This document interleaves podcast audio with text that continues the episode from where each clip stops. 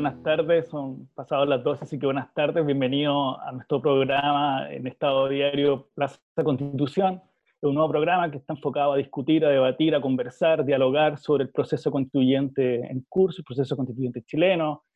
Nosotros sabemos que a partir de octubre del año pasado se llegó un movimiento social, un estallido social muy fuerte. La clase política, el Congreso llegó a un acuerdo en noviembre para fijar un itinerario constitucional y el, y la primer hito de este itinerario va a ser el 25 de octubre en el plebiscito y por lo tanto tenemos que ir generando ambiente, discusión, conversación, ver que, de qué estamos de acuerdo, en qué no estamos de acuerdo, qué es lo que falta para tener una constitución, una nueva constitución que reemplace a la actual. Y esto tiene un itinerario muy claro y un elemento principal que es que en octubre tenemos que votar si estamos aprobamos o rechazamos una nueva constitución y si es que aprobamos cuál va a ser el órgano encargado de redactar. Entonces, Estado Diario no ha querido estar ajeno ni lejos de la discusión constitucional y hemos establecido este programa que espero que les guste y hoy día tenemos dos grandes invitados. Pero me voy a presentar, soy Tomás Cordán, abogado, abogado constitucionalista, eh, soy profesor de Derecho Constitucional de la Universidad Alberto Hurtado y también abogado de la oficina AJP Abogados que vemos temas regulatorios en general. Hoy día eh, tenemos dos invitados, como les dije, claves para la discusión constitucional. Una de ellas Constanza V, abogada y directora del Foro Constitucional UCED. Bienvenida, Constanza. Muchas gracias, Tomás. Muchas gracias a todo el equipo de Estado Diario. Y Cristian Viera, abogado y profesor de Derecho Constitucional de la Universidad de Valparaíso. Cristian, un gusto. Eduardo Tomás, Constanza, el equipo, muchas gracias por la invitación. ¿eh? Buenas tardes. Buenas tardes a todos, les volvemos a reiterar y el primer, la primera sesión, el primer programa lo queremos enfocar en una cuestión muy general, pero que tiene muchas aristas eh, y que destellan por distintos lados, que se, se, titula El problema constitucional chileno. Primero, la pregunta que nos cabe eh, es si hay un problema constitucional o no. Tenemos posiciones distintas, a mí en lo particular creo que sí hay un problema constitucional, pero esa pregunta se la quiero hacer también a nuestras dos invitados, a Constancia y Cristian, y por lo tanto, si les parece, partamos así. Primero, si creemos que hay un problema constitucional y cuáles serían esos elementos que lo componen, sus dimensiones. Constanza, si te parece, partemos. Eh, perfecto, ningún problema. Bueno, nuevamente muchas gracias. También muchas gracias a, a Cristian, a Estado Diario y a Tomás por esta, por esta invitación a inaugurar este, este programa que sin duda es muy interesante y también creo que puede aportar eh, mucho a generar cierto ese, ese ambiente que señalaba Tomás. Eh, yo creo que, bueno, en, términos del problema constitucional, evidentemente que hay un tema constitucional y sería, y esto me parece que es indudable, independiente de las posiciones que podamos tener distintos constitucionalistas, distintos actores de opinión, porque hay una cuestión que es muy clara, ¿cierto? Que es lo que tú decías, Tomás, al principio, relacionado con que tenemos un itinerario constituyente que hoy día es parte de nuestro ordenamiento jurídico, es parte de la Constitución y que se tiene que cumplir, ¿cierto? Eh, y en ese contexto creo que el tema constitucional está instalado más allá de cuál sea el resultado, además del plebiscito de octubre, que esperemos todos que se haga, porque eso significa, ¿cierto?, que el tema sanitario quedó, quedó resuelto. Eh, y digo, en el fondo, que más allá del resultado que se obtenga, porque eh, ya sea que gane el apruebo, que en, cuyo caso el itinerario constituyente sigue adelante tal como está en el ordenamiento jurídico, es decir, ganando el apruebo, el equivalente a si quiere una nueva constitución, vamos a tener elecciones de convencionales constituyentes, la convención constitucional va a tener su tiempo para redactar eh, la nueva constitución y luego va a ser ratificado por la ciudadanía en un plebiscito ratificatorio o plebiscito constitucional. Y, y en caso dado que gane el rechazo, y por eso digo que el tema constitucional está instalado, creo que en el fondo eso no es un equivalente a eh, que la constitución queda tal como queda tal cual, sino que necesariamente creo que se tienen que dar las condiciones para que se, eh, para que se pueda dar una reforma constitucional, ya sea eh, promovida por este Congreso o ya sea por el que sigue. O sea, yo creo que el tema constitucional es un tema que está instalado más allá del resultado que pueda haber en el plebiscito. Lo que sí creo, como para cerrar y no, no, no monopolizar en el fondo esta, esta conversación, obviamente, em, Creo, eso sí, de que es importante, o por lo menos desde mi perspectiva, que no se asocie ese tema constitucional o el problema constitucional a lo que es el problema social o lo que son las llamadas demandas sociales a partir de octubre del año pasado. Yo creo que en el fondo aquí todos tenemos que ser muy responsables en términos de que en caso dado que exista una nueva constitución eh, o se, se, discute una reforma constitucional, las expectativas de la ciudadanía estén bien ajustadas. Y ahí en ese sentido yo tengo una preocupación porque al menos los sondeos que se hicieron en diciembre, que se hicieron también en enero, eh, que fueron más o menos los últimos que, que se hicieron relacionados con este tema, planteaban que cerca de un 60% de la ciudadanía consideraba o creía que una nueva constitución le podía mejorar su situación personal, familiar y económica, y cerca del 80% que le podía mejorar el acceso a la salud y a la educación. Y en ese contexto creo que en el fondo existe una sobreexpectativa en relación a lo que la constitución está llamada a hacer y puede hacer. Súper, muy claro. Cristian, te doy la palabra y después conversamos entre nosotros, si te parece. Bueno, eh, yo la verdad creo que es una buena palabra, ¿no? Problema constitucional. Este, esta situación con un grupo de colegas, eh, profesores y profesoras lo hemos venido trabajando hace años, hace años, ¿no? Y es bien sintomático. Y, y, lo primero que quisiera señalar es que tiene que ver con el paradigma constitucional con el cual nosotros hemos construido nuestra convivencia en los últimos 30 años. Y ese paradigma constitucional está dado por una eh, marcada eh, autoritarismo eh, constitucional y lo segundo, una interpretación. Ojo con la palabra, no digo que la constitución sea neoliberal, sino que una interpretación neoliberal. Y eso eh, nos remite, en, definitiva, a que yo creo que la Constitución, a pesar de sus innumerables reformas a lo largo de sus 30 años de historia, sigue siendo la misma Constitución de 1980, porque el paradigma, a pesar de sus reformas, no ha sido cambiado. En ese sentido, si nosotros vemos categorías que son fundamentales, como por ejemplo la constitución económica, la constitución económica está intocada y su interpretación que se ha hecho de esta, en general, no tiene fisura. No tiene fisura. Lo hemos visto a propósito de los efectos de esta pandemia frente a algunas medidas de corte legal o administrativo que se han intentado promover. Aquellas no se pueden impulsar porque sigue vigente la interpretación hegemónica en términos neoliberales, que tal vez podríamos profundizar qué es lo que significa eso por, por las categorías con las cuales yo he ido trabajando.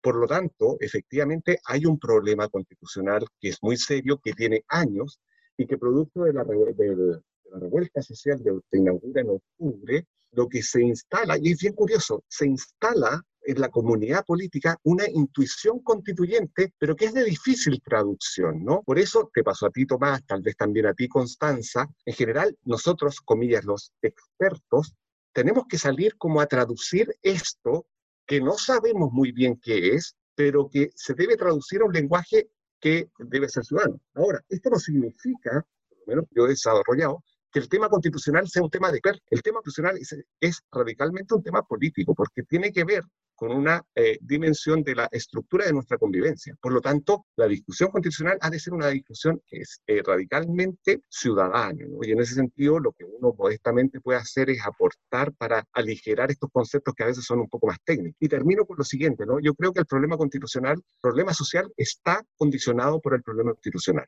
Comparto con Constanza la intuición de que la constitución no va a resolver nuestros radicales problemas sociales que heredamos de nuestra cultura de convivencia de los últimos 30 años. No las va a resolver. Sería irresponsable sostener que esto sí se va a resolver. No, porque para modificar aquello es necesario modificar eh, leyes y una práctica. Van a pasar años.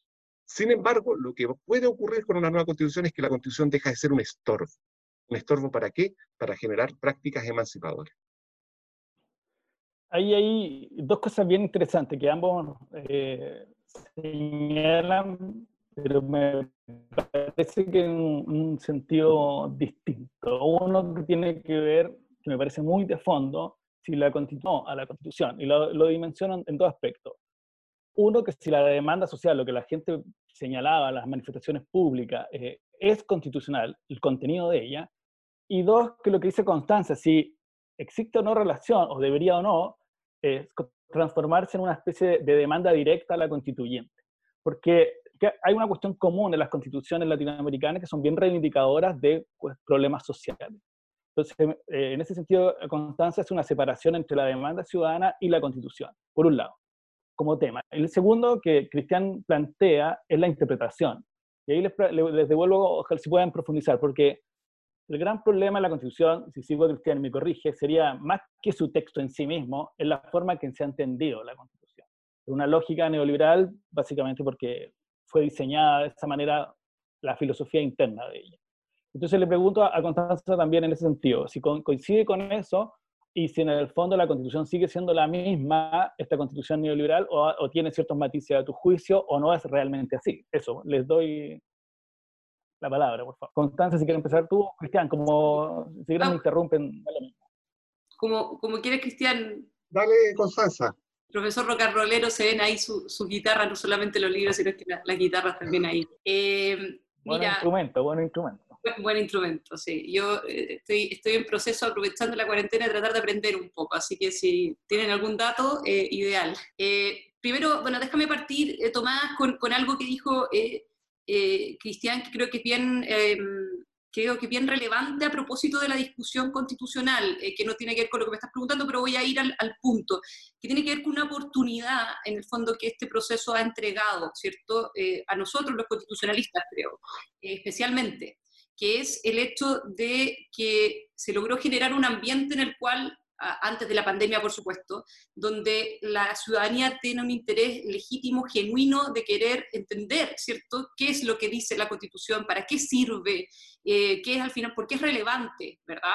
Porque obviamente yo sigo sosteniendo, digamos, lo que acabo de decir, en el sentido de que no soluciona problemas sociales que son propios de las políticas públicas, propios de la deliberación democrática, pero obviamente es un instrumento importante, establece ciertas reglas eh, mínimas, ¿verdad? El rayado de cancha. Entonces, ese interés que se generó a partir del proceso creo que es muy eh, relevante. O sea, en algún minuto la Constitución fue como el bestseller, fue como el libro más vendido, tanto online como físico, se llegó a votar, ¿cierto?, las editoriales, y creo que eso es algo muy positivo, creo que fue además un privilegio, y creo que lo vamos a volver a tener, sea que el plebiscito, ojalá que se haga en octubre, ¿cierto?, o ya se haga más más adelante, creo que lo vamos a volver a tener en términos del contacto con la ciudadanía en ese. Cierro ese eh, paréntesis y voy un poco a lo, a lo que me preguntaba Tomás. Em, desde mi perspectiva, creo que la constitución o el sí o el no eh, el apruebo o el rechazo que se va a hacer en octubre, eh, no es el apruebo o el rechazo a la constitución del 80 original. Eso me parece que sería desconocer, digamos, una serie de, hitos eh, históricos relevantes y también no solamente las más de 43 reformas que ha tenido la Constitución, sino que dos reformas particularmente relevantes, que fue la, la reforma del 89 eh, por el número de modificaciones que tuvo y porque fue plebiscitada, y la reforma del 2005, que sin perjuicio, ¿cierto?, que el presidente Lagos, que entiendo que ahora está en este mismo momento hablando sobre este mismo tema en, otra, en, otro, en otro medio, em, desconoció de alguna manera después, etcétera, pero creo que fue relevante el símbolo que se dio en esa reforma y también por el número de modificaciones que tuvo. Entonces, desde mi perspectiva, no es eh, la misma constitución. Ahora, respecto a la interpretación, también discrepo un poco de lo que dice Cristiano, quizás matizo en el sentido de que eh, me parece de que la interpretación constitucional eh, que ha tenido particularmente el Tribunal Constitucional, obviamente la Corte Suprema también activamente, sobre todo con la,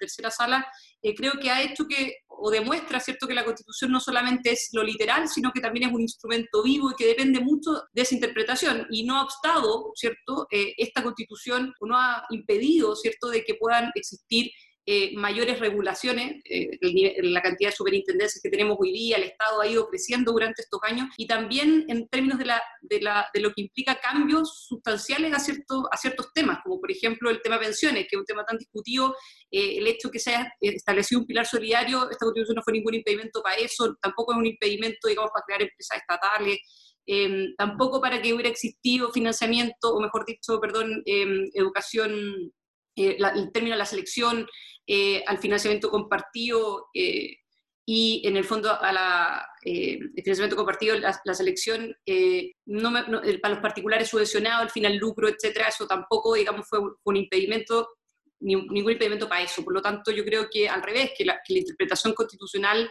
ha, ha sido me parece que ha terminado como dándole un sentido distinto a lo que originalmente quizás la Constitución tenía en cuenta. Los derechos sociales obviamente también es un ejemplo de eso con, con el fallo de tabla de factores al momento de señalar que los derechos sociales no tienen una exigibilidad disminuida. Yo sé más o menos lo que, que Cristian me va a hacer como va a contestar Cristian, creo yo eso, pero al menos desde un punto de vista cierto de la interpretación me parece, me parece que no es tan eh, exacto eh, lo, que, lo, que, se señala. Cristian. A ver, lo primero, eh, una discusión constitucional es una discusión que es áspera, ¿no? O sea, no tenemos por qué estar de acuerdo. No es una, una vez me invitaron al Senado y dice, dije una caricatura, ¿no? No es Winnie the Pooh conversando, no es una discusión dulzona, es una discusión áspera porque no tenemos eh, acuerdos. El punto está en que ese proceso, ¿no? Metodológicamente, lo que nos fuerza es a lograr acuerdos. Y acá podemos tener algunos desacuerdos, los tengo con Constanza, pero bueno, eso es la discusión constitucional, ¿no? Y yo creo que eso es lo valioso que tenemos como oportunidad eh, en el día de mañana si se aprueba la posibilidad de tener una nueva constitución. La discusión constitucional es una discusión política riquísima, áspera, pero que nos va a llevar a, acuerdo. Y en ese sentido a mí me gusta mucho lo que ocurrió con una constitución que hoy día igual está súper discutida, eh, el proceso de constituyente de los españoles que, termina en la constitución del 78. Dicho eso, a propósito de la pregunta tuya, Tomás, eh, yo sobre la interpretación, eso que señalaba, la interpretación neoliberal, lo que distinguiría es, la, habría, haría la distinción en la estructura de las normas constitucionales, si estas son reglas o si son principios. Desde la perspectiva de los principios, claramente la interpretación es neoliberal. Y en ese sentido podemos encontrar múltiples ejemplos. El más radical que se viene a la, el más emblemático que se viene a la, vez, a la cabeza el principio de subsidiariedad. Ese principio de subsidiariedad, yo lo he trabajado, es un principio que se crea, se inventa con trampa, que es un ejercicio hermenéutico que se hace omitiendo incluso las fuentes de las cuales dice beber y es una interpretación que a pesar de que uno la puede desmontar, sigue teniendo mucha vigencia y mucho poder. ¿Y por qué? Porque este problema no es del enunciado normativo, sino que el problema es de facticidad política, ¿no? Entonces ahí eso nos lleva al problema de la teoría de la constitución con la que nosotros trabajamos. Entonces, desde la perspectiva de los principios, tengo la impresión que en ese sentido la interpretación en clave neoliberal difícilmente ha sido superada. Y en este proceso de pandemia, las medidas que impulsa el gobierno son también en esa clave, ¿no? De estado abstención, que resuelvan estos conflictos. Por ejemplo, la ley de protección del empleo es una clara muestra de que aquí quien resuelve el problema va a ser el propio trabajador. Pero desde la perspectiva de las reglas, en ese sentido la constitución, por cierto, que es un problema. Aquí un ejemplo que siempre doy en cabildo o lugares donde me invitan es el caso del derecho a la libertad de enseñanza. Yo defiendo la libertad de enseñanza. Creo que es un derecho fundamental valioso para todas y todos. De hecho, mis hijos están en un colegio católico, ¿bien? Y enhorabuena, y no pasa nada. Pero ¿qué es lo que yo entiendo o qué deberíamos entender por libertad de enseñanza? Es la posibilidad de participar con autonomía en un proyecto educativo. Si uno quiere tener a sus hijos en un colegio católico, confesional, lo que sea, muy bien. Pero si es un colegio laico, muy bien. Si es un colegio sin confesión, muy bien también. Pero ¿cómo la interpretamos acá? Acá no la interpretamos desde la perspectiva de la autonomía del proyecto educativo, lo interpretamos en términos empresariales. Entonces, si nosotros miramos la regla del enunciado normativo del 19 número 11 y lo comparamos con el 19 número 21, es exactamente lo mismo. El derecho a emprender, crear establecimientos educacionales. A propósito del ejemplo que daba sobre el proyecto de ley de la nueva educación, la que eliminó el lucro, etc., estuvo a punto de caer. Fue un proyecto que fue muy discutido. Terminó en el Tribunal Constitucional 5-5 y si no es porque en ese momento el presidente era Carmona, el proyecto se cae.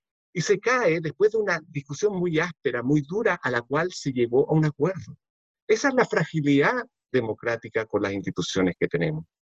Eh, ahí hay un punto, porque trato de dilucidar eh, entre los dos cuál sería el problema de la Constitución. Y, mi primera aproximación es que hay dos lecturas de la Constitución, dos lecturas. Y que me recordó que el otro día estaba presentando un libro y los votos de mayoría, o sea, mayoría y minoría indistintamente, con la reforma educacional pasada, según cómo se conformara en ese momento quién fuera el presidente, básicamente, había dos lecturas de la libertad de enseñanza y derecho a la educación. Una, por decirlo así, originalista, pura, en el cual la libertad de emprendimiento se vinculaba a la libertad de enseñanza, y otra que era posible que el legislador optara por otras fórmulas legislativas y, por ejemplo, que fuera relevante la educación pública. Y eso hay un voto en proyecto de inclusión, y le doy la palabra después de este, que hice las cinco, las cinco puristas, por decirlo de alguna manera, que proyectos de ese tipo no caben en la constitución chilena. Que la presidenta Bachelet en ese momento, que él, considerando tercero de esa sentencia, la presidenta Bachelet quiere buscar una constitución distinta, pero que en, este, en esta constitución, que no es neutral, no caben esos tipos de dimensiones legislativas o fórmulas legislativas. Y en ese sentido les doy la palabra para, para saber si el problema constitucional en una de esas es eso que no, las distintas miradas políticas, legislativas en este caso, o políticas en general, no caben en esta constitución. A lo mejor ahí hay un problema de la misma lectura que hago de lo que ustedes me están diciendo. Eh, con.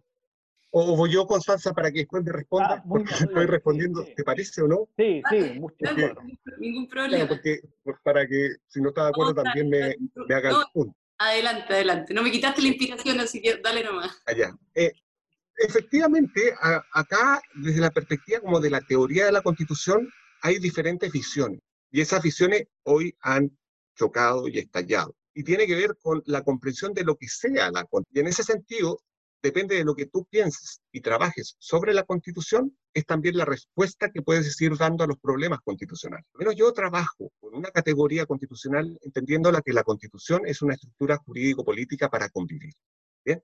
Dice relación con eso. Y lo segundo, en relación a estas partes de la Constitución que se llama la parte orgánica, la parte dogmática, también hay un problema muy serio y en ese sentido me gusta a mí la, y me persuade la interpretación que hace Roberto Gargarela en su, en su libro La Sala de Máquinas, ¿no? Eh, a propósito de una crítica que hace al constitucionalismo latinoamericano, pero ojo, Roberto Gargarela no hace una crítica al constitucionalismo latinoamericano, hace, él, más bien se manifiesta distante del de, el nuevo constitucionalismo latinoamericano a partir de las experiencias en Venezuela, eh, Ecuador y en menor medida Bolivia. Porque dice, mira, acá hay un problema porque desde la perspectiva de los derechos fundamentales es fantástico, ¿no? Con, eh, con una densidad normativa tremenda. Pero la sala de máquinas, que es muy bonita esa figura, ¿no? Como de un barco, donde se cocina el poder en Latinoamérica, ha seguido intocada. Entonces, en ese sentido, el problema constitucional pasa también no solamente desde la perspectiva de derechos fundamentales o su interpretación o de los valores y principios, sino también desde la perspectiva de cómo se organiza el poder. Y la organización del poder,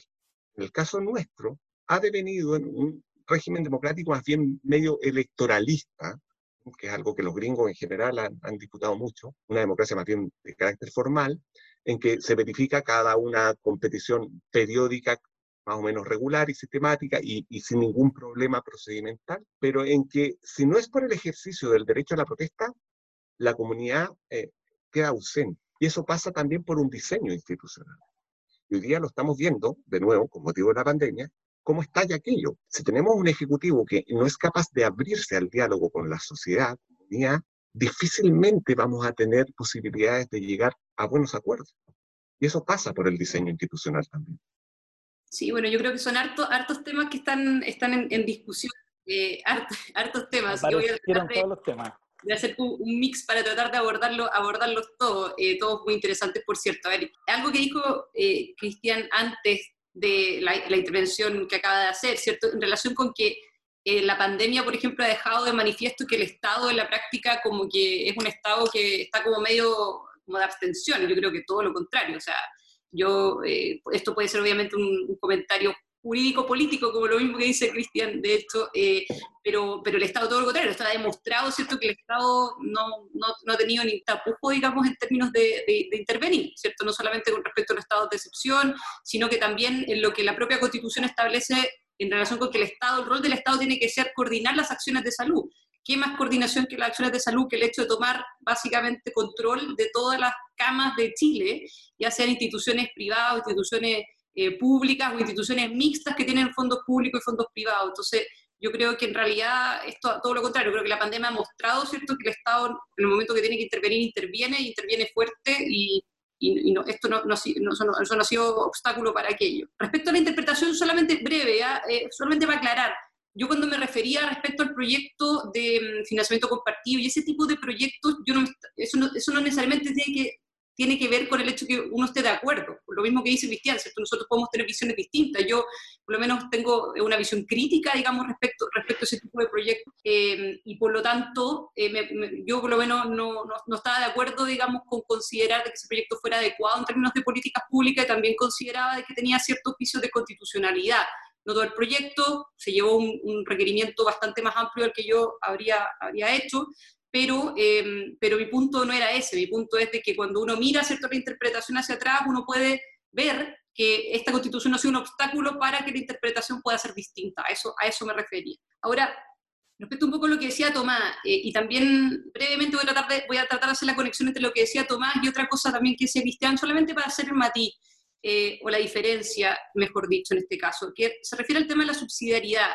Em, más allá de entrar a discutir, porque esto, esto da una discusión mucho más larga que lo, que nos queda de tiempo, pero, pero el gran punto yo creo que tiene que ver eh, una cuestión, de hecho, también política, y no solamente una cuestión de principio, ¿cierto?, jurídico, eh, que es en relación con cuál es la conexión que tiene el Estado precisamente con los privados, de considerar de que los privados son una suerte como de, eh, como que enemigos, digamos, del Estado. Y eso, esa concepción al menos yo no, la, yo no la tengo. Yo creo que en la práctica la gran pregunta aquí es si los particulares pueden participar o no en el fondo de las soluciones de, los problemas públicos, sí o no. Ese es, el gran, ese es el gran tema, en el fondo, creo yo, de discusión política. De ahí uno puede entrar a discutir los distintos matices respecto al principio de subsidiariedad, que hay algunos relacionados con lo que acabo de decir y hay otros que más bien tienen que ver con el reconocimiento de las asociaciones y el amparo de esas asociaciones que tiene que hacer el Estado. Que yo creo que son dos cosas, como más bien de género especie, pero lo voy a dejar ahí planteado nomás. Yo creo que Cristian y Tomás saben a lo que me refiero en términos específicos, pero no puedo entrar en profundidad porque creo que no, necesitaríamos más tiempo. Ahora, respecto de la posición que tiene la Constitución, yo creo que evidentemente que no es una Constitución neutra eh, desde la perspectiva, ¿cierto?, que las bases de la institucionalidad, el capítulo primero están eh, vistos y así ha sido interpretado también como una eh, manera, ¿cierto?, eh, de, tener ciertos principios que, están, que, están, que, tienen contenido, ¿cierto?, y que, y que lo diferenciarían de la Constitución del 25. Sin embargo, creo que en los temas relacionados con lo que estamos conversando ahora, educación, salud, seguridad social, sí logra generar márgenes, digamos, o el margen, mejor dicho, para que se quede la deliberación democrática, qué tanta intervención va a haber desde la perspectiva de las instituciones públicas y las privadas. Lo hace respecto a seguridad social, se hace también respecto a educación, estableciendo eh, un rol que tiene que cumplir el Estado en términos de financiamiento gratuito de educación, y eso ha sido progresivo, ¿cierto?, en el tiempo, a medida que se ha podido, se ha ido modificando la Constitución en ese sentido también, como mostrando normativamente lo que la realidad ya daba, ¿cierto? Pasar de una educación básica obligatoria a una media obligatoria, después un kinder obligatorio, la promoción, ¿cierto?, de la educación parvularia, eh, la promoción, ¿cierto?, lo que sería la educación superior. Entonces, yo no creo que sea incompatible, yo creo que, yo creo que permite en ese tipo de temas margen, porque también yo, bueno, por lo menos yo lo considero así, para que finalmente sea la deliberación, la deliberación democrática la decisión de ese tipo de cosas. No pueden quedar pétreas, creo yo, en la Constitución, puesto que eso es algo que más bien depende, ¿cierto?, de los representantes. Yo creo que al final la institucionalidad, volviendo un poco a lo que decía el Cristian, por eso hice, traté de hacer la conexión, es la democracia representativa. Yo creo que hay maneras y creo que es muy importante, sobre todo a medida que también la tecnología va avanzando, en que la ciudadanía pueda oxigenar un poquitito, oxigenar de alguna manera, ¿cierto?, esta democracia representativa clásica, si no lo quisiera llamar así, como, como el que teníamos, pero pero otra cosa distinta es desconocer en el fondo que el mecanismo para poder, em, para poder actuar y tomar decisiones en términos del ejercicio del poder es la democracia representativa. O sea, por eso nosotros elegimos a los representantes que elegimos. Ahora, ¿cuáles son, obviamente, mecanismos que permitan oxigenar eso? Uno puede discutir, por ejemplo, cambio al sistema de gobierno, puede discutir más mecanismos de participación, reconocer eso en la Constitución. yo creo que son todas, todos elementos que son muy valiosos y que creo que es importante hacerlo. Eh, sí, ahí, me, agarro de un punto que ambos trataron sobre la idea de subsidiariedad. Y me gustaría plantearlo de la siguiente manera, porque una cuestión es que nosotros entendamos que la Constitución tiene como matriz conceptual la subsidiariedad y por lo tanto le fija un rol al privado, le fija un rol al Estado y el Tribunal Constitucional en eso ha sido claro, que es un principio del orden social y por lo tanto el Estado no puede intervenir en aquella actividad en que los privados quieren realizar. Esa es la idea básica. Por lo tanto, mi pregunta, y se, y se liga también a la sala de máquina y también al, rol del legislador y la democracia. A juicio de usted, esa idea de solidaridad debe ser la idea fundante de la nueva constitución, debe ser una opción más o debemos superar esa idea propiamente. Porque está claro que la constitución actual se sostiene en ella. Por lo tanto, la pregunta es, una nueva constitución en un pacto jurídico político en que y lo, y, lo, cito también a partir de la, de la idea de, los proyectos de ley sobre educación, porque los votos que estaban a favor, en favor de subsidiariedad decían que la subsidiariedad fijaba, estoy parafraseando, el motor en el privado. Por lo tanto, un proyecto que no fijase ese pivote allá no podía ser constitucional por una definición conceptual. Entonces la pregunta es, ¿qué opinan ustedes sobre cuál sería el rol de esta subsidiariedad en una, en una discusión constitucional porque pareciera ser que uno de los problemas esenciales del texto, del texto en el sentido de la Constitución propiamente tal, es esta concepción de, de, la subsidiaria a la chilena, además, porque la, doctrina católica lo trata de una manera, eh, administrativamente se entiende otra cosa, por lo tanto una mixtura que se produjo entre eh, la, idea originalista, más esta, más esta idea de católica, llevó a una interpretación muy propia. Quisiera que habláramos sobre subsidiariedad como problema constitucional, si es que lo hay. Eh, Cristian, con el que él quiera, me dice nomás. Dale tú, Cristian, si quieres. Eh, Dale. Escucha, pero mira, es una de las cosas que a mí más me han interesado y que vengo machacando desde, desde la tesis doctoral, ¿no? Pero yo quisiera insistir en un tema que eh, que señala Constanza. ¿no? Constanza dice que la constitución no ha sido un obstáculo. Eh, y ahí da un par de ejemplos, materia de educación. Sin embargo, yo aquí no, no, comparto, porque hay un dato que bien interesante, porque ahora el Tribunal Constitucional, por ejemplo, no tiene relevancia, no tiene relevancia, ¿por qué? Porque la integración del Tribunal Constitucional es principalmente oficialista, y como el gobierno eh, no va a presentar proyectos desde una lectura emancipadora, no va a haber grandes conflictos. Pero hay un dato que es interesante. Durante la presidenta Bachelet, el 85% de los proyectos que pasaron por el Tribunal Constitucional fueron aprobados. Entonces uno puede decir, ¿de qué problema constitucional me estás hablando? Si el 85% de aquellos fueron aprobados. Sin embargo, sin embargo, aquellos proyectos que intentaron rajuñar poquitito nuestro modelo de convivencia tuvieron problemas. ¿Me refiero a cuáles?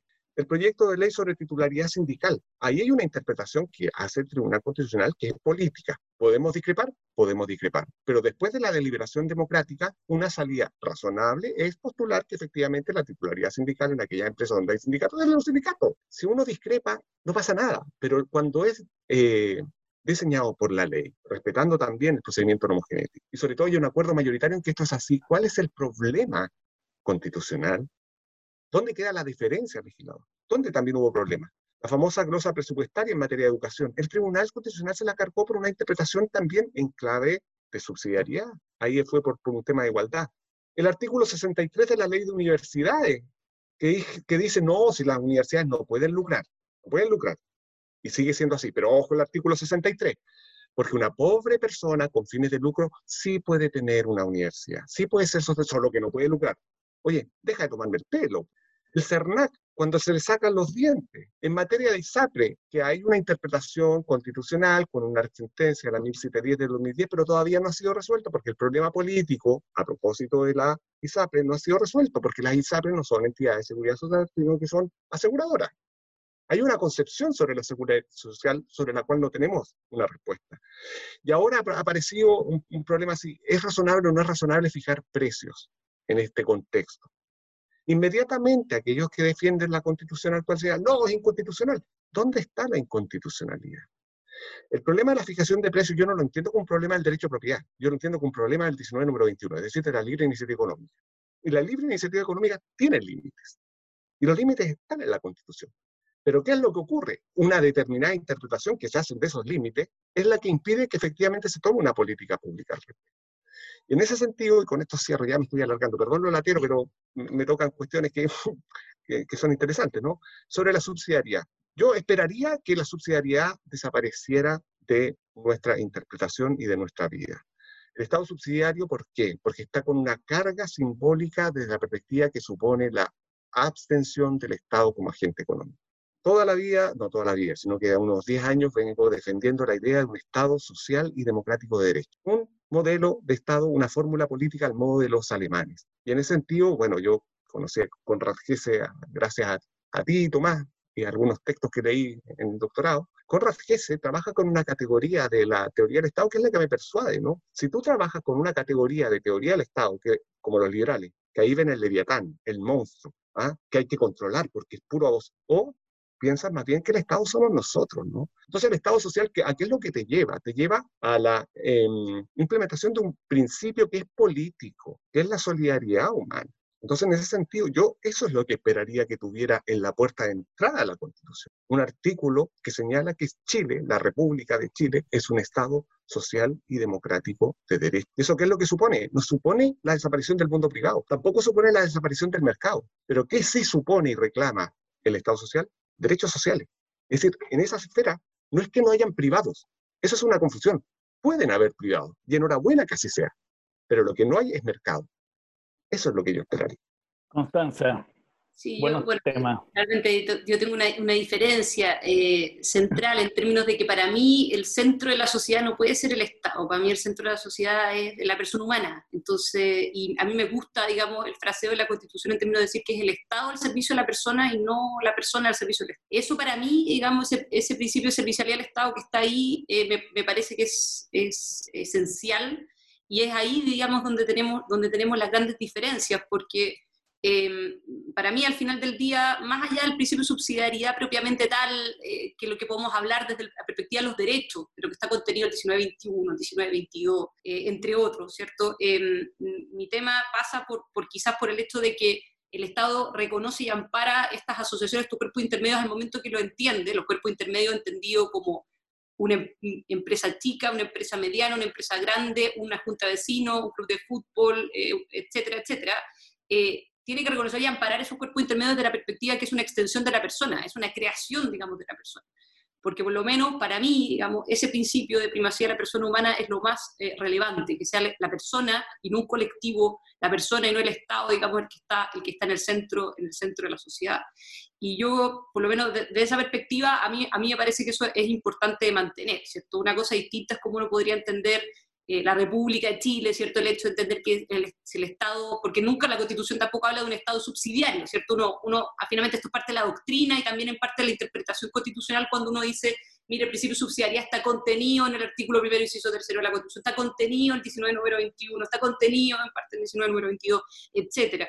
Eh, pero yo entiendo, por lo menos, la, la, lo que a mí me interesaría proteger más allá del nombre, más allá del concepto, ¿cierto? Sería, sería eso, ¿ah? en términos centrales.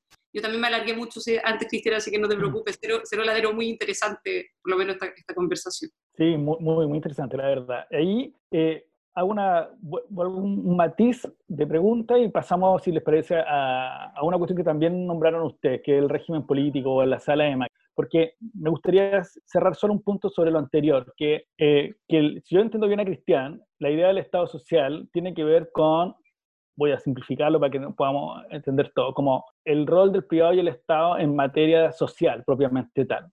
Y eso se involucra ciertos derechos en particular que tengan con salud, educación, trabajo, seguridad social. Y con Constanza nos plantea la idea de subsidiariedad, pero general, de la sociedad propiamente tal. Por lo tanto, hay una, hay una brecha, por decirlo así, no resuelta en, en, en cuanto a que el Estado social no, no le impone a la sociedad una forma de verse a sí mismo, sino que más bien es una fórmula de corrección de desigualdades sociales, versus el Estado subsidiario como una forma de ver la sociedad, toda, y, toda, y se aplica a distintas, y una de esas áreas es lo social. Entonces, le pregunto a Connie y a Cristian, a Connie de vuelta en realidad, eh, que el Estado social, eh, reconociendo a los grupos intermedios, no sería contradictorio con esa idea que tú estás diciendo, porque en, en el espacio de la política social sí habría un rol redistributivo y solidario pero eso no quiere decir que los grupos de eh, los, grupos de asociaciones privadas no puedan desenvolverse en la sociedad. Lo dejo ahí y, paso a lo segundo. la idea de la sala de máquina como defecto constitucional hoy día, ¿cómo lo ven ustedes? visualizando si existe o no un problema ahí. Eh, lo dejo abierto para que nos empezamos a meter en esa área. el que quiera, Connie, si, sí, contestáis. Yo eh, mira, a ver, eh, yo a lo que me refería anteriormente es como, en algún minuto dije quizás como que esta es una especie de relación género-especie, ¿cierto? Eh, entonces a lo que me refería era en términos generales, la concepción al menos como en términos de, principio, quizás ocupando la misma, la misma eh, nomenclatura que está ocupando Cristian, decir que también otra cosa son, son las reglas. Y desde esa perspectiva, obviamente, que tiene que ver como con la relación de la persona con el Estado, a mí eso por lo menos lo que más eh, me hace sentido cómo, cómo está establecido en la Constitución. Ahora, eh, yendo un poquito al punto en, relación con términos de la titularidad sindical, por ejemplo, en materia educacional, que tú lo habías dicho anteriormente, Tomás, o, o, también en materia, por ejemplo, de salud, seguridad social, etcétera. Bueno, ahí tiene que ver un poco con lo que yo señalaba anteriormente. La gran pregunta que nos deberíamos hacer acá es si los particulares o los privados, las personas, asociaciones, yo no quiero hablar ni, porque acá siempre hay una especie de discusión, yo sé que no lo hemos visto acá, pero en términos de la opinión pública a veces como los buenos como contra los malos. Y, yo, no, yo lo miro eh, en términos de que, de que las, eh, cualquier asociación, cualquier empresa que participe o cualquier privado, ya sea con fines de lucro o sin fines de lucro, que participe de la solución de problemas públicos, participe finalmente de soluciones que están destinadas al bien común, tienen que tener todas las regulaciones del mundo, Y, desde esa perspectiva creo que se ha ido avanzando un mundo, digamos, en Chile en ese sentido de, de generar regulaciones que sean muy firmes. Ahora, em, obviamente que eso es una expresión, es una, expresión de lo que yo estoy señalando, que es un poquito más amplio, es una expresión de eso, uno lo ve manifestado en materia de seguridad social, y uno lo ve manifestado en materia de salud, y uno lo ve manifestado en materia educacional. Para mí, eh, por lo menos, creo que eh, no, no es un impedimento el hecho de ser un privado, por ejemplo, en el caso de un colegio, eh, lo que decía Cristian antes, de que es un colegio católico, pero que no sea un particular privado, si pueda recibir recursos públicos para poder brindar educación y me parece que hay que establecer todas las regulaciones para que esos recursos se gasten bien, para que esos recursos en la práctica no sean mal utilizados, que no se haga fraude con eso, y, creo en el fondo que las penas del infierno para quienes, para quienes hagan eso, pero sí me parece que es razonable la participación de los, de los privados en ese aspecto y tener en el fondo ese campo intermedio de los particulares subvencionados. Eso significa que la educación pública tiene que ser, eh, tiene que quedar casi que guardada, digamos, en un, en un closet, por supuesto que no. O sea, si la educación pública mejora, y la práctica, la educación pública termina siendo mejor que la educación particular subvencionada, mejor que la educación particular, mejor, privada mejor todavía, digamos, pero, pero sí creo que en el fondo hay un, hay, eh, hay un bien, digamos, el hecho de poder establecer o entregar eh, recursos públicos a ese tipo de instituciones. Quizás me, me desvío un poco el tema, tiene obviamente un componente constitucional importante, pero me desvío un poquitito del tema en ese sentido. Ahora, yendo a la segunda, al segundo punto, sin duda, yo creo que aquí los mecanismos de respuesta al, problema que tenemos hoy día, que yo creo que es parte de uno de los elementos de la tormenta perfecta que tuvimos o que hemos tenido, tiene que ver con una combinación entre nuestro sistema de gobierno, eh, combinado con el hecho de que mm, la reforma constitucional del 2005, que acorta el periodo presidencial, no sé si te referías a eso, Tomás, particularmente, al tema del sistema de gobierno propiamente tal, eh, eh, era, te referías a eso, ¿verdad? ya. Acorta el periodo presidencial de 6 a 4 años, y eh, claro, eso tenía sentido en una lógica donde teníamos un sistema electoral que si bien no es hoy día un tema constitucional, o sea, la constitución sí es un tema que tiene un impacto constitucional. Tenía sentido con un sistema binominal, pero con un sistema proporcional como el que tenemos hoy día, tener un, eh, elecciones conjuntas de presidente con parlamento hace que finalmente, digamos, eh, sea muy difícil que un presidente en un sistema presidencial como el que tenemos pueda llevar adelante su agenda por, la, por el multipartidismo y la fragmentación que hay en el Congreso. Entonces, eh, creo que ahí sin duda hay que hacer un cambio. y ahí uno puede discutir, a mí en términos teóricos, me encanta el sistema parlamentario. Eh, me encanta. Creo que te permite salir de las crisis de una manera mucho más eh, fácil, sin llegar al, a, torcer, digamos, o, llegar al punto de los quiebres institucionales. Hay estudios relacionados con eso, hay estudios para los dos lados, yo sé, pero, pero hay estudios de Juan Lins relacionados con eso y me parece que, son, que es un tema que es un tema a tratar, pero creo que es muy difícil de poder implementar en un país como Chile, sin perjuicio que a mí es el sistema que más me gusta. Pero más allá de que uno cambie el sistema de gobierno a un semipresidencial o a un presidencialismo moderado, atenuado, sin duda que hay que hacer un cambio ahí. O sea, no podemos seguir con el sistema en el fondo que teníamos de elecciones conjuntas más un sistema electoral proporcional. O sea, eso es, eh, es, un, es, un, tremendo error y, ahí, y que, ha pasado un poco desapercibido en toda esta crisis, pero que creo que algo de contenido del problema que tuvimos de octubre en adelante, algo, algo influyó también un poquito en eso. Bien. Antes de responder la segunda pregunta, voy a discrepar de, de Constanza en que ella postulaba sobre la primacía de la persona humana. El Estado social no es incompatible, primero, con la importancia que tiene la persona en nuestra vida cotidiana. Cuando yo pienso en el Estado social, ¿en qué estoy pensando? Estoy pensando en los alemanes, en Italia, en España, en Portugal, los países nórdicos. O sea, yo creo que eh, cuando uno piensa en un Estado social, se caricaturiza el argumento señalando que primero está el colectivo y luego está la persona. Eh, precisamente en un Estado social se construye a partir de la valoración de la persona. Los derechos sociales son mecanismos que tienen en el centro a la persona humana.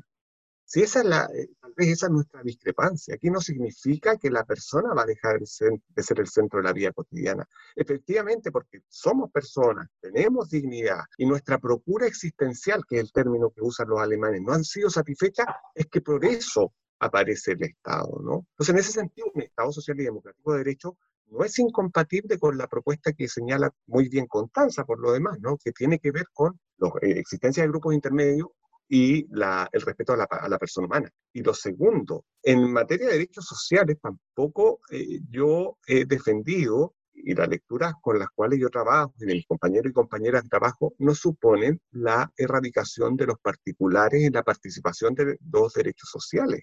Eso yo no lo he leído, salvo tal vez los más radicales que quieren un Estado planificador, que eso es una opinión muy marginal. La emergencia de derechos sociales supone que ahí lo que desaparecen no es los privados, sino que desaparece el mercado.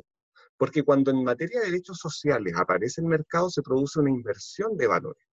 Lo que es el fin, salud, educación, solidaridad, eh, seguridad social, termina siendo un medio.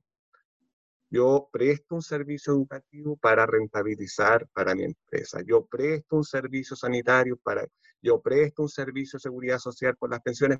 Ese es el punto. Y ahí el mercado debería desaparecer. Ese es el punto, no quien lo presta. Y en ese sentido, suscribiría la misma hipótesis de de, de Constanza, ¿no? O sea, yo no tendría, defendería que el sistema educativo sea un sistema mixto, ¿bien? Con una regulación, por cierto. Y a tu pregunta, a la segunda, en cuanto al diseño institucional, eh, es una pregunta que ojalá pueda ser satisfecha porque comparto el diagnóstico con Constanza que, que hay un problema gordo de diseño es muy rígido de partida. ¿no? También me gusta el sistema parlamentario, pero yo creo que eso es imposible para Chile porque en ese sentido la tradición constitucional es muy fuerte y va a ser imposible. Yo apostaría por eh, regímenes más flexibles sistémicamente. Se pueden exportar algunas categorías del régimen parlamentario a un régimen presidencial eh, que permitan sobre todo salir de crisis políticas de envergadura. Pero el problema eh, está en varios lados, ¿no? está, por ejemplo, en el sistema de leyes contramayoritarias. hay un problema eh, gordo, no por la necesidad de que existan o no existan, sino por el tipo de quórum que existe para esas leyes contramayoritarias. También creo en el diseño de algunos órganos que afectan la democracia. Yo creo que el Tribunal Constitucional debe ser rediseñado profundamente o que desaparezca y esas competencias pasen a la Corte Suprema. Yo no he defendido tampoco que no haya control. Puede haber control, pero tiene que ser rediseñado. Y por último, yo defendería un Congreso unicameral. En un Estado unitario como el nuestro, en que además las dos cámaras son políticas, no es que una sea política y otra reflexiva, no tiene justificación un régimen eh, bicameral. Yo apostaría, pero creo que también es una hipótesis muy inviable porque nuestra tradición es muy vieja eh, en esa materia y yo creo que no hay, no hay acuerdo en aquello. Chiquillos, creo que nos está llegando la hora de ir cerrando. Lamentablemente, pues estaba muy entretenido y lo, he pasado, por lo menos yo en lo personal, muy bien y, hemos tratado los grandes temas. Sí. volando, la. Hagamos una cosa, voy a puntualizar tres cuestiones que yo visualizo con los matices necesarios entre usted como el problema, independiente que lo consideremos realmente completamente un problema o no, pero por decirlo de alguna manera. Uno, el modelo de Estado, en la cual estamos eh, eh, trabajando sobre cómo va a ser la relación entre la persona y el Estado. Esa relación está en juego. Esos dos elementos hay que definirlos constitucionalmente, si se mantiene o no, y en eso está directamente ligado a la idea de subsidiariedad o no, por plantearlo de alguna manera. Lo segundo que recién nos acabamos de meter es la idea qué pasa con este régimen presidencial, que parece que tiene muchos elementos que requieren ser modificados, pero hay una cuestión que me parece que también eh, está ahí, que el sistema, la cultura política que el sistema el, el, Congreso, los partidos que tenemos, y por lo tanto cómo los cambios constitucionales también se tienen que hacer cargo un poco de la cultura constitucional, por un lado, pero también la cultura política. Esto es un engranaje que va una norma jurídica, pero también en un proceso político, en una historia constitucional, en una historia de, un sistema, en este caso un sistema de partidos. Hoy día tenemos 17 fuerzas políticas en el, en el Congreso. En lo personal, y hago un comentario, sería muy difícil elegir un primer ministro con 17 fuerzas. Es decir, ¿quién puede elegir un ministro así? Eh, como estos grandes temas, les doy la palabra a cada uno para ir cerrando eh, y agregar lo que ustedes quieran al respecto. Cristian, cierras tú, Constanza, dado que abriste, yo abro y después cierras tú. ¿Te parece? Ya, sí, por supuesto. Eh, bueno, hay, hay enormes desafíos. Yo lo primero que quisiera destacar es, uno, valorar el diálogo político, ¿no? Y esta conversación, a pesar de nuestras discrepancias, lo que caracteriza es que esto es lo que tiene que venir. Y esto tiene que ser también, además, muy sincero, ¿no? Y no edulcorarlo. O sea, acá yo tengo la impresión que tenemos diferencias que son bien hondas, bueno, vamos a tener que conversar, conversar, conversar hasta que en un momento lleguemos a un acuerdo. Y eso es una oportunidad. Y esa oportunidad a mí me da la impresión que metodológicamente sí se puede construir en términos constitucionales con la posibilidad de una nueva constitución. Creo que reformar la constitución no es una posibilidad de diálogo político genuino. Y lo acabamos de ver, por ejemplo, en materia del agua. Una discusión y no fue posible cambiar el estatuto del derecho al agua porque el actual diseño institucional pide que efectivamente haya un eh, diálogo político sincero porque hay un poder de veto para la reforma. Entonces, lo primero, y valorar esta conversación que hemos tenido, ¿no? Porque esto es lo que tiene que venir, a pesar de nuestras diferencias. Pero me gusta esa figura aristotélica, ¿no? De que la vida en la polis es vivir en amistad. Ese concepto que tal vez se ha perdido tanto, ¿no? Eh, que no solamente tu antagonista es un rival, sino que también es un compañero con el cual tal vez uno puede tener discrepancia, pero que vivimos. Entonces, eso es lo, primero. Y lo segundo, ¿qué es lo que esperaría? Lo que esperaría es que en el diseño institucional eh, tengamos un sistema más flexible y que no desconfíe de la madurez política del pueblo de Chile. Esta constitución se ha construido con una desconfianza política al pueblo de Chile. Bien, antiguamente se llamaban los enclaves autoritarios, hoy día me gusta la palabra que acuñó Fernando Atria, los mecanismos de neutralización. Yo creo que en ese sentido una constitución democrática supone también delegación de poder político a nosotros y nosotras. Muchas gracias, Cristian. Constanza. Bueno, atendí un poco al, cierre de, de, Cristian, yo también voy a, voy, a, voy a apuntar un poquito a eso. Eh, en varios foros que me ha tocado participar ahora, todos por Zoom, por supuesto, lo estábamos conversando antes fuera de cámara, por así decirlo, eh, de, que, de que, claro, teníamos agenda llena, ¿verdad?, en marzo y abril, eh, bueno, todo eso se convirtió en, Zoom y, de hecho finalmente algunos simplemente no se pudieron hacer. En varios de esos, de esos foros me han preguntado, debates, etcétera, eh, conversatorios mejor dicho, eh, si no me daba eh, miedo en el fondo de que en caso de que ganara la prueba hubiera tuviéramos esta convención constitucional y que en la práctica el escenario, por ejemplo, de violencia se recrudeciera y volviera, y volviera a aflorar y que por lo tanto se afectara la independencia de los convencionales constituidos. Ah, eso ha sido parte un poco de, de, de, las preguntas que me han hecho. Y yo al menos la respuesta que he dado en ese sentido va un poco en la línea de lo que decía Cristian, en el sentido de que eh, pase lo que pase en el plebiscito de octubre, gane el apruebo o gane el rechazo, creo que en la práctica acá,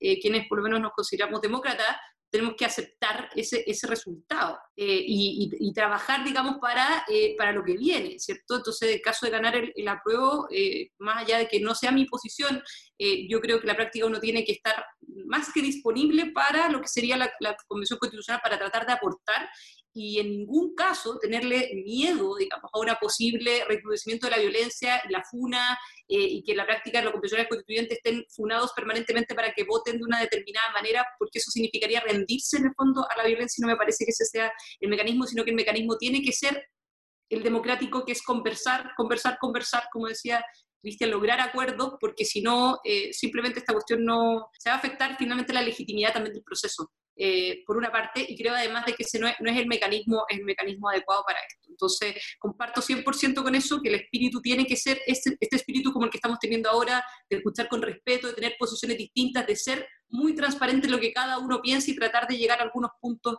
de acuerdo, especialmente con el mecanismo que está diseñado, que finalmente sería no partir de un texto y tener, y tener que agregar las normas con, con dos tercios, necesariamente se va a requerir llegar a, cierto, a ciertos acuerdos. Así que Así que comparto completamente lo que dice, con lo que dice Visten y valoro también este tipo, este tipo de discusiones súper eh, súper interesantes.